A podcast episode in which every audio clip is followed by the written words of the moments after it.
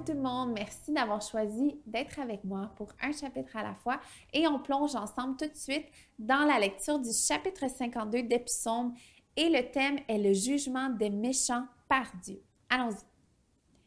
Pourquoi te vends-tu de ce qui est mal, toi l'homme fort? La bonté de Dieu subsiste pour toujours. Ta langue n'invente que le crime, elle est coupante comme un rasoir, fourbe que tu es.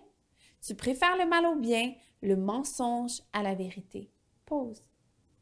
Tu aimes toutes les paroles qui détruisent, langue trompeuse.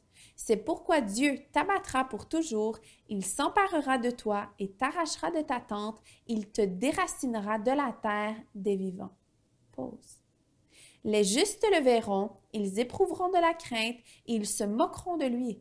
Voilà l'homme qui ne prenait pas Dieu pour protecteur, mais qui se confiait dans ses grandes richesses et cherchait refuge dans sa méchanceté.